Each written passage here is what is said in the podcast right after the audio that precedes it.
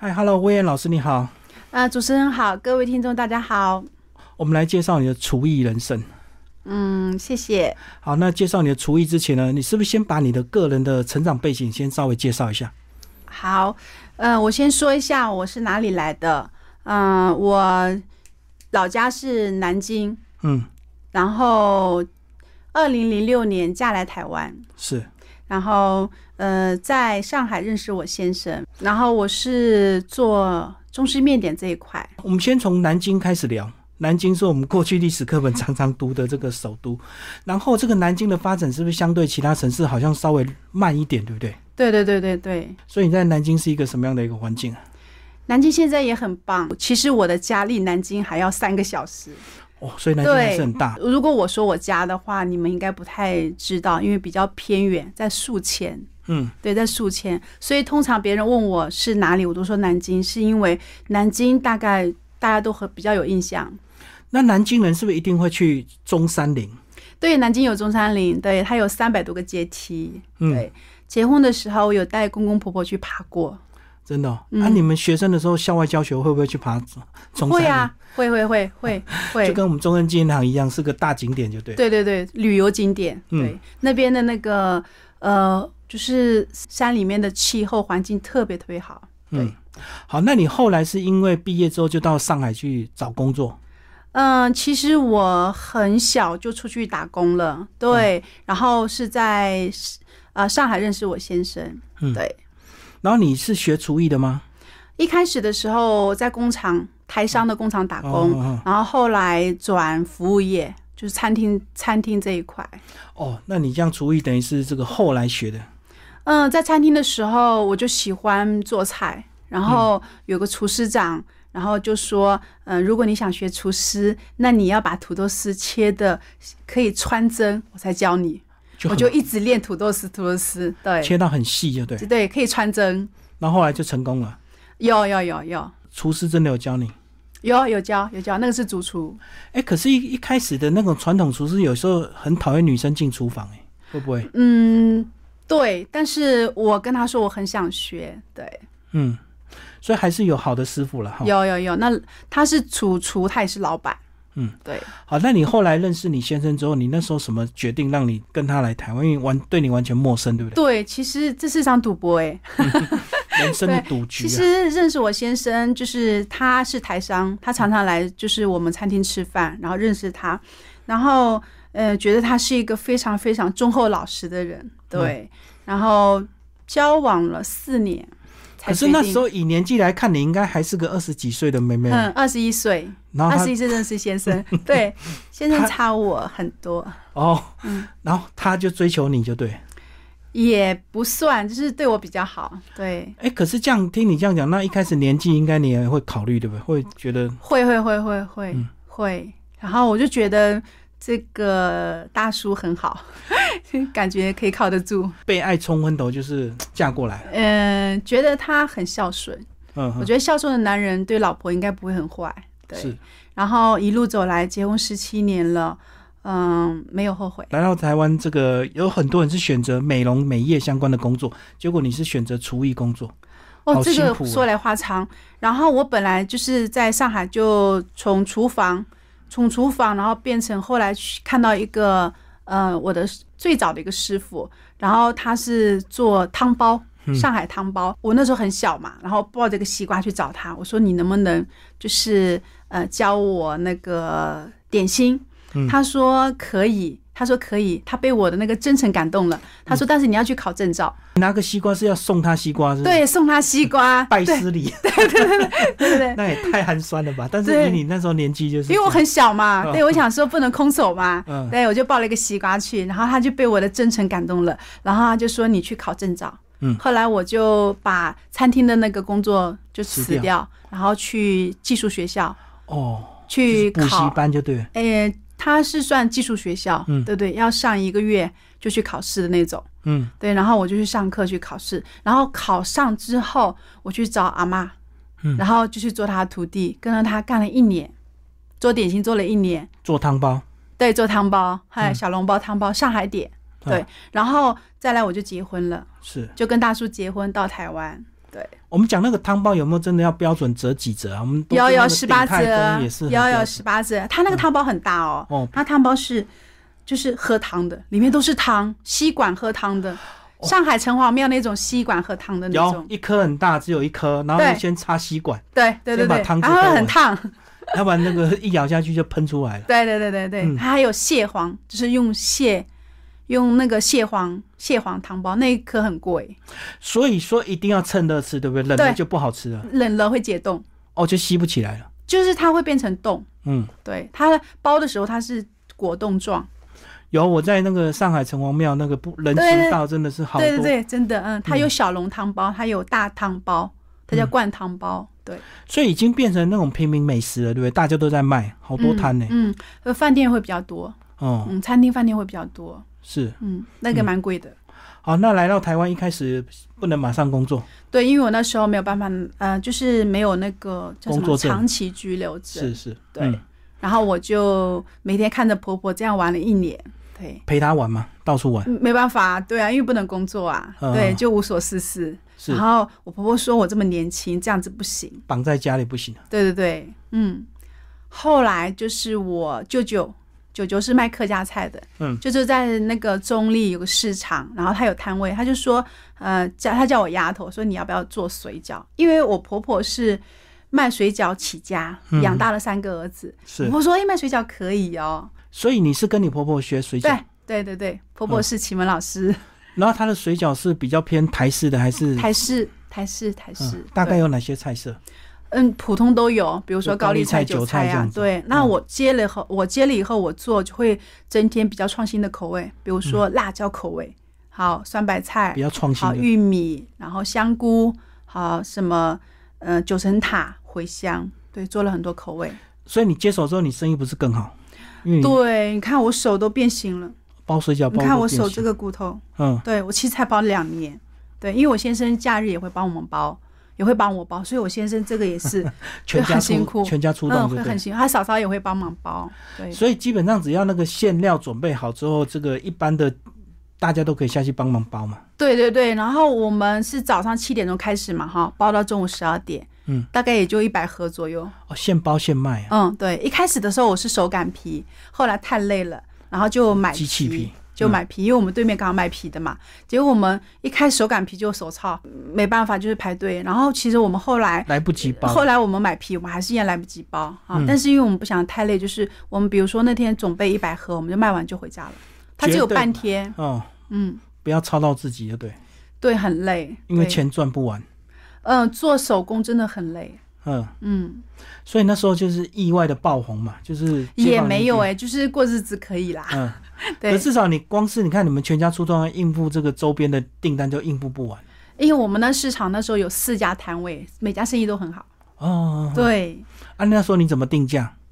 好便宜哦，一颗多少钱？一盒五十，哦，一颗五块十。七十十五年前。哦，一盒五十，二十颗，一颗两块半呢、反正周遭大家怎么卖你就都一样嘛，都一样，整个市场都一样，嗯。对，嗯，真的很便宜，嗯，现在都很贵，现在一颗都五六块吧。好，那后来是熬到有工作证之后就可以，嗯，对我大概做两年，嗯，嗯，我大概做两年，两年做完之后，我刚好就可以拿到那个长。期居留，那个还不是身份证啊，嗯长期居留证。然后我就想说，我拿了这个证之后，我可以出去工作了，是。至少我先生不会被逮到，也不会被罚钱。是，然后我就进入我第一家饭店，嗯。在那个诺福特做那个港点学徒，嗯，对，港点学徒开启了我的点心生活。你一个女生要进去做助手，应该也不太容易哎。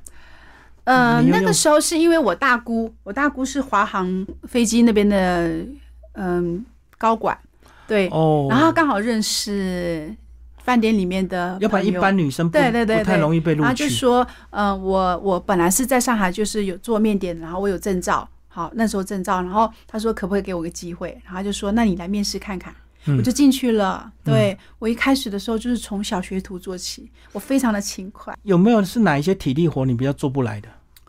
搬大桶吧，哦，对，煮那个汤，宴会宴会不是有煮那个，嗯，就是一两百桌那个汤都搬不动。哦但但是我们厨房里面的师傅很好，你就喊一下，他们都会帮忙。所以在这个厨房，你这样子就一路慢慢从助理一直熬上去，就是从小学徒，嗯哼，从最小的学徒一直做。我做了四家五星级饭店，嗯第一家是诺福特，第二家是古华，第三家是 W，嗯第四家是文华。对我从一开始的小学徒一直熬上做到最后的师傅，对，嗯真的不容易。但是这一路走来，收获了很多，嗯，收获了很多恩典，也遇到很多的老大对我很好，还有好的师傅。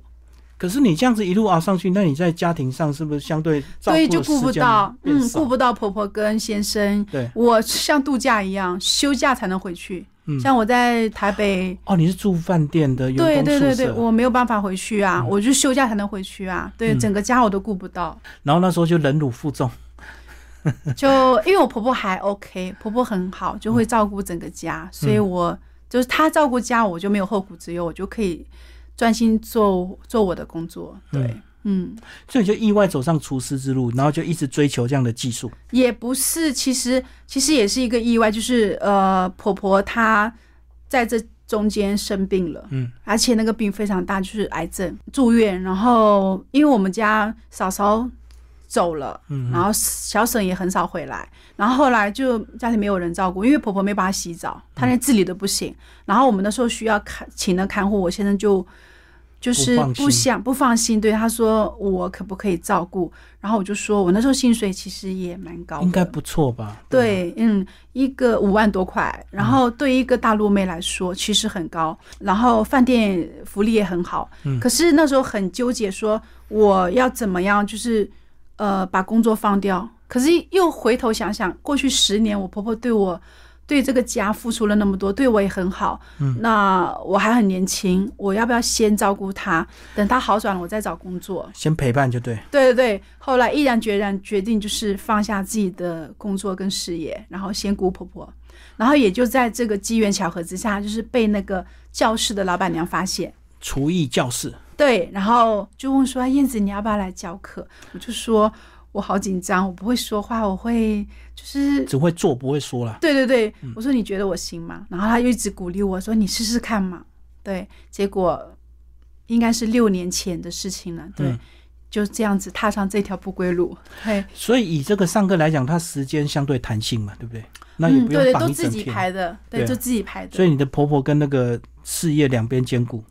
嗯、现在的话就是我没有课就会在家里顾婆婆，然后如果我有课，我就会把菜啊什么都准备好，然后我先生会煮。对，嗯，对，好，那你这个自己动手做跟教学是不是还是有点不一样？不一样，不一样，不一样。教学是因为你要把你会的怎么样去呃说跟做，让来学的学生他可以学会，然后让他怎么样在最快的呃时间去吸收嗯你的那个经验。对。嗯，对，所以教更难，对不对？教更难吗？还好哎、对、嗯。我就是分享我会的部分。对。对啊，因为传统厨师只要会做就好啊，他可以嘴巴闭着，啊，不行，我们不行，我们不行 我们要讲原理，还要为什么要这么做？简单让学员听得懂，因为学员并不一定是专业厨师啊，对，有很多都是妈兴趣就来妈，了。嗯，有很多都是妈妈，有可能她嗯还没有切过菜，对，可能她不会煮饭，对你可能就是要从零开始，一堂课一个东西，你就是要从零开始跟他们说。好，那你教的东西怎么样就越来越广，对不对？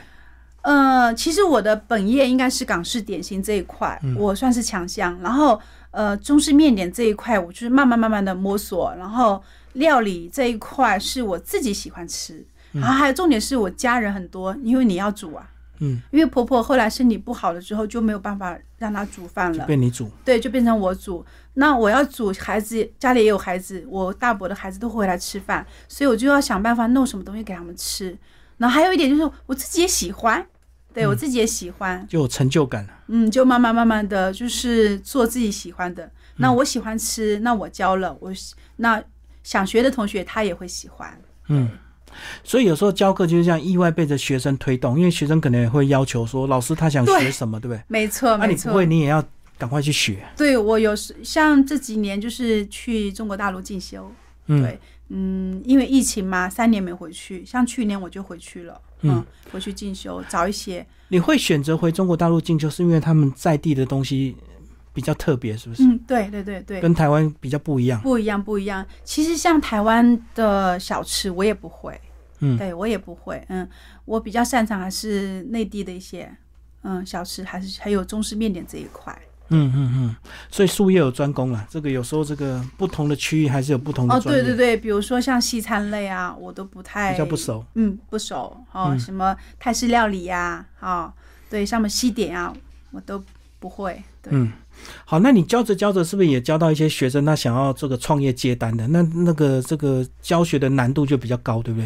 因为他等于是要做给人家、卖给人家的。对对对对，就是你先把口味定好，嗯你先把口味定好，然后你要把品质顾好。其实，呃，好的材料才可以做出好的好的味道。对，如果你拿一个很差的，我也很难做出很好的味道。对，就是你要用好的食材，还有就是你的幸运，嗯对，幸运，然后就是一定要卫生，对，然后要累积你的长期客户，然后呃，宅配这一块也都非常要求。所以你这样等于也在教创业嘞，不是嗯只有教厨艺。嗯，很多学生都对，很多学生学了之后，就是都在家里面做。像有一次，一个台中的姐姐，她做那个樱花虾韭菜馅饼，嗯，然后做到手臂去看医生，他说：“老师都是你害的。”过劳。都是你害的，不然我的手臂不会这样。嗯我在想说啊，我我也很难做诶，我我说做的不好吃，你们会嫌我；那做的好吃，你们也嫌我。单子太多了，对对对对，嗯，所以讲一下这个，你后来怎么样是去辅导这些学生，让他们走上他们自己的路啊？因为你教的，他们也要学习做一些改良啊。呃，老师给的配方是属于我自己的味道，对。然后你学了之后呢，你回去要试试出你自己喜欢的味道，属于你自己的味道。嗯，就我的味道不属于你的味道，对。对不对？还有我的品牌不属于你的品牌。对，哦，他们来上了小馄饨之后啊，我会给他们看我的 logo，我的那个做的那个标签啊，然后我我会跟他们讲说，这个你们只可以仿，不可以用，你不可以用我的 logo 去做你的品牌，就是你可以去把老师的这个这个样式品相。去把它做成你自己属于你自己的东西，嗯对，他们都很棒修改啊。嗯，他们都很棒，对不对？然后口味也是一样啊，口味也是一样，因为其实每家的口味都不太一样，对而且口味有时候是因为客人的要求哦。对。客人如果都喜欢吃辣，你的东西自然自然就变成辣比较辣的这些，对不对？有些特定东西就是要，比如说像我有一款麻辣豆腐包，嗯你如果没有麻没有辣，你能叫麻辣豆腐包吗？嗯，对不对？那你这款麻辣豆腐包，你你你那个呃要求跟特色就是要麻辣，嗯，对，所以有些东西是不能改的。是不能改的。那他如果喜欢买这个麻辣豆腐包，他一定是他一定是喜欢喜欢喜欢麻喜欢辣的。那如果他买到了，他没有麻没有辣，他能叫他也会很失望吧？对，嗯所以他看客群。就跟你刚刚讲的汤包一定要有汤在里面嘛，呃，不能对，干边边的。没错，嗯对，哎，所以你个人吃辣吗？我很喜欢吃辣，他们都有怀疑我是不是南京的。他说嗯你怎么这么喜欢吃辣？对我，我很喜欢吃火锅。诶对啊，讲到辣，大家都以为是四川成都啊、重庆对才会爱吃辣。，对我很喜欢吃辣，可是那种辣到辣到会喷火的我也不行。比如说像重庆，我有去过重庆啊，我没有去过成都，我去重庆，那个重庆那个火锅简直就是辣到一个喷火啊，嗯，上面一层油，所以那汤非常辣，那地汤狱辣，不能喝，对不对？汤不能喝，那喝了会 会会要命，的？对所以它汤只是来调味而已。对，我喜欢吃辣，但是不能太辣，嗯对，大概是中辣这边，对。哎，那如果学生他要开一家店，他来找你，哇，这样能教吗？是要教很多菜耶，诶、看品相，对、嗯我只能教我专业领域的这一块，对对。那如果我不会的，我还是跟他说我不会，对。对啊，所以开店还是真的不容易。你看，像那个热炒店，随便也要五十道菜才能够开一家餐厅，哦、对对对对对对对那对。总不能五十道都你教他吧？嗯，我如果他来找我，我一定会教我最拿手的，对，嗯不不是全部，对，就是我会分享我自己喜欢的手法跟味道给他。好，比如说像最近我教的那款口水鸡，嗯，对，那款口水鸡其实也是一个呃，我的一个老大教我的，我觉得真的好好吃。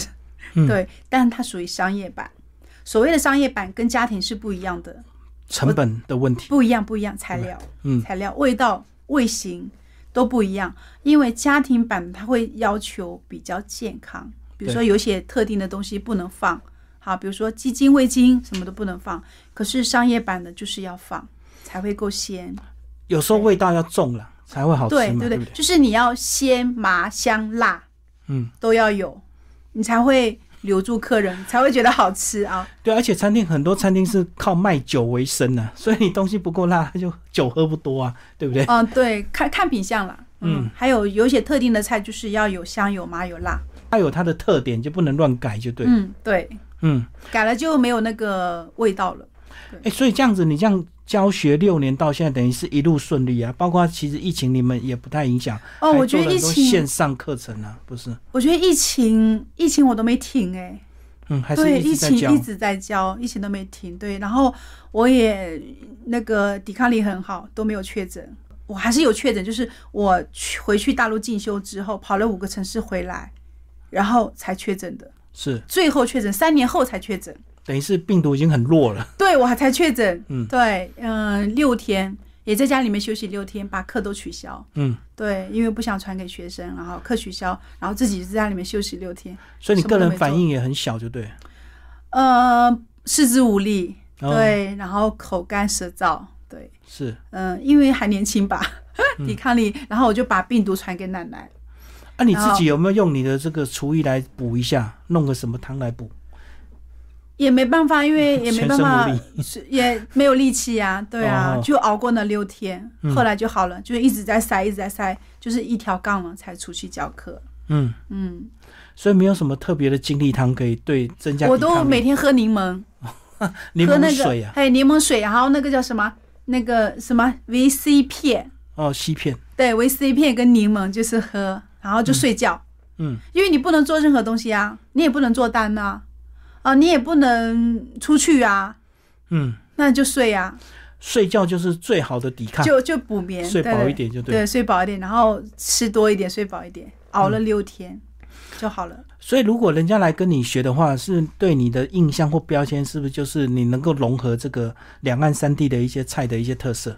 我觉得他如果找我学的话，他应该是呃看到我身上有他想要的味道，嗯跟、跟他想要学的东西，他才会来。所以不会特别的标签说，因为你从大陆来，呃不会不会你有很多这个上海的这个不会不会这样子。不会不会不会，他来报你的课，一定是你会的那个东西吸引了他，或者是可以帮助他创业，或者就是很多原因，他才会来选择上你这个课。对，嗯，他不会因为你的人怎么样来上你的课，不会，他会选择就是这个东西，他想学，就这么简单，对对就是身份没有。你开出这个东西，他很喜欢，他才会来报。嗯，所以你的课程这样子，以一个如果没有煮过菜的人，也能够在短短半天一天就完全模拟这样子上手吗？可以啊，可以啊，因为我们准确到课，我们的配方准确到课，就是你嗯材料对了，你的呃煮的那个顺序对了，基本上味道不会差多少。你刚刚讲说一开始你是从港点出来，对不对？对，我是做港点，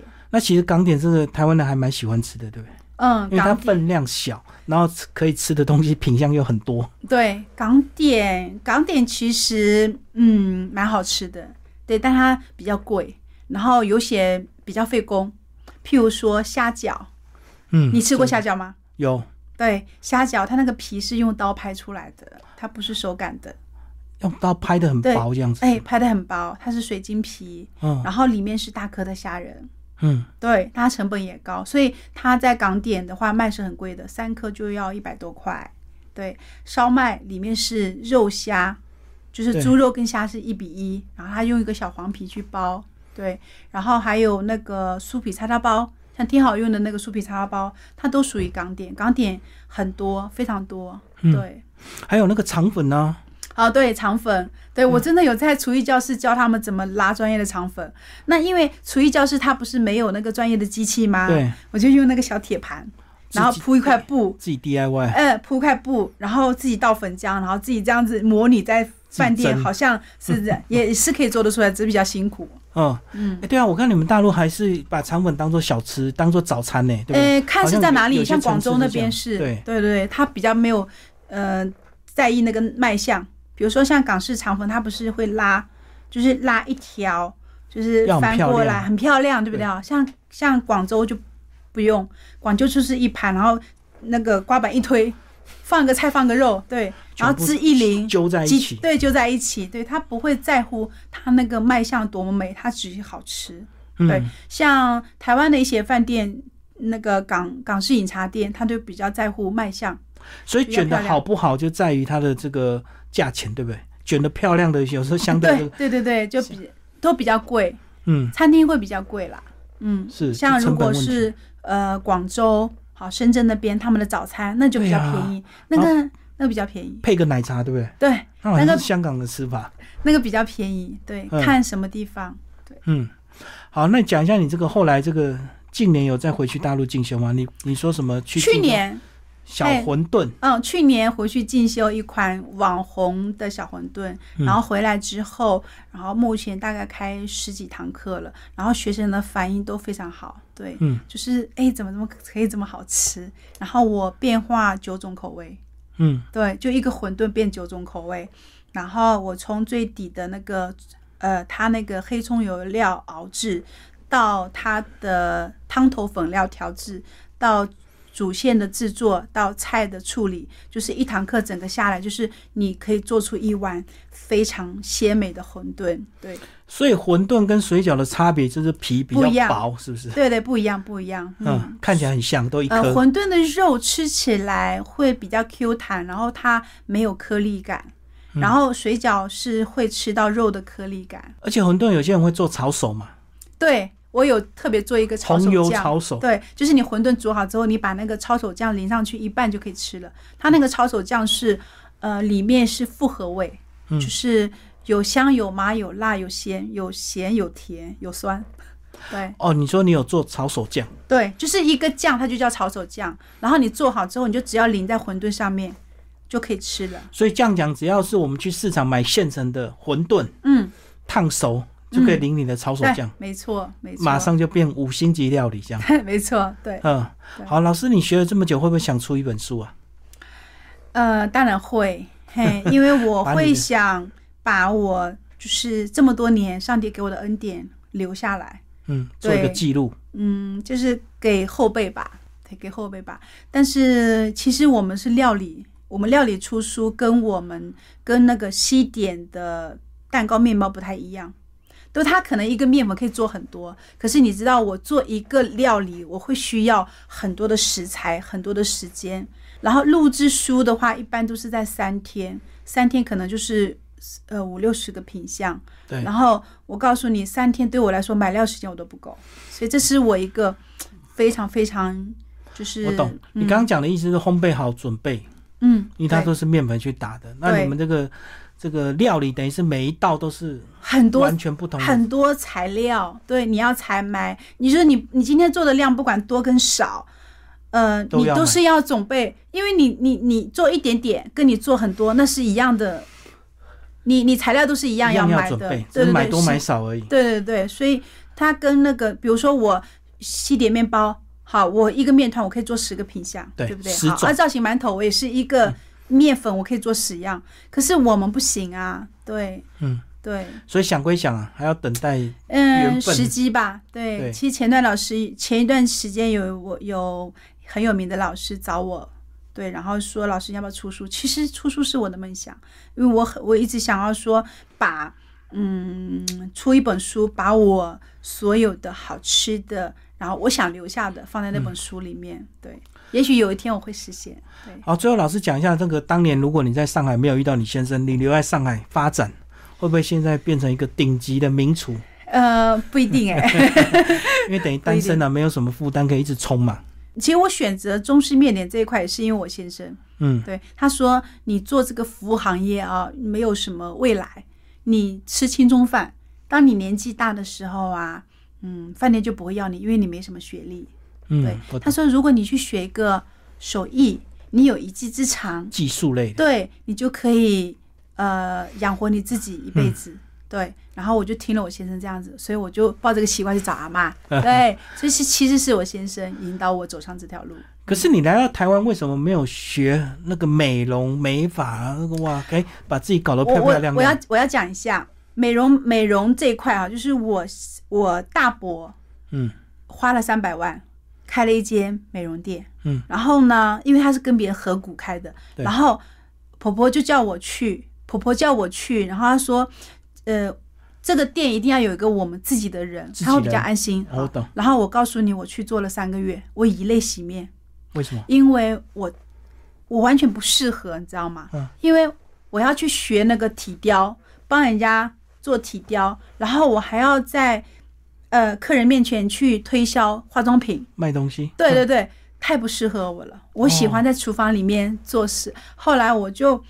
太煎熬了，嗯，我跟我婆婆，我哭着跟我婆婆说：“妈妈，我不想做了。”可是，在美容店里面有冷气，你在厨房里热不要不一样，不一样。我个性真的不适合，我天生可能就是 做不怕热，我天生可能就是做做吃的这一块。对我后来就哭着跟婆婆说：“我可不可以求她放过你？”对，就不要做了。然后我婆婆看我哭了，真的很可怜，她就说：“那好吧，那不然你就不要做了。”我就没做了。没做之后，我就打给那个 W 的。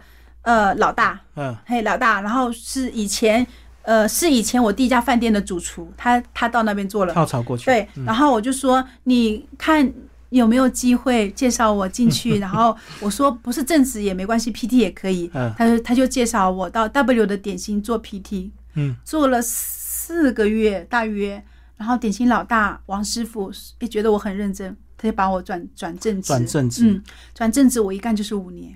哦，就很稳定。嗯，其实我干了五年之后，我回古华，就回我家门口那个饭店，是因为婆婆身体不太好。嗯嗯。想说进了我下午空班可以回去看看她。是。对。嗯。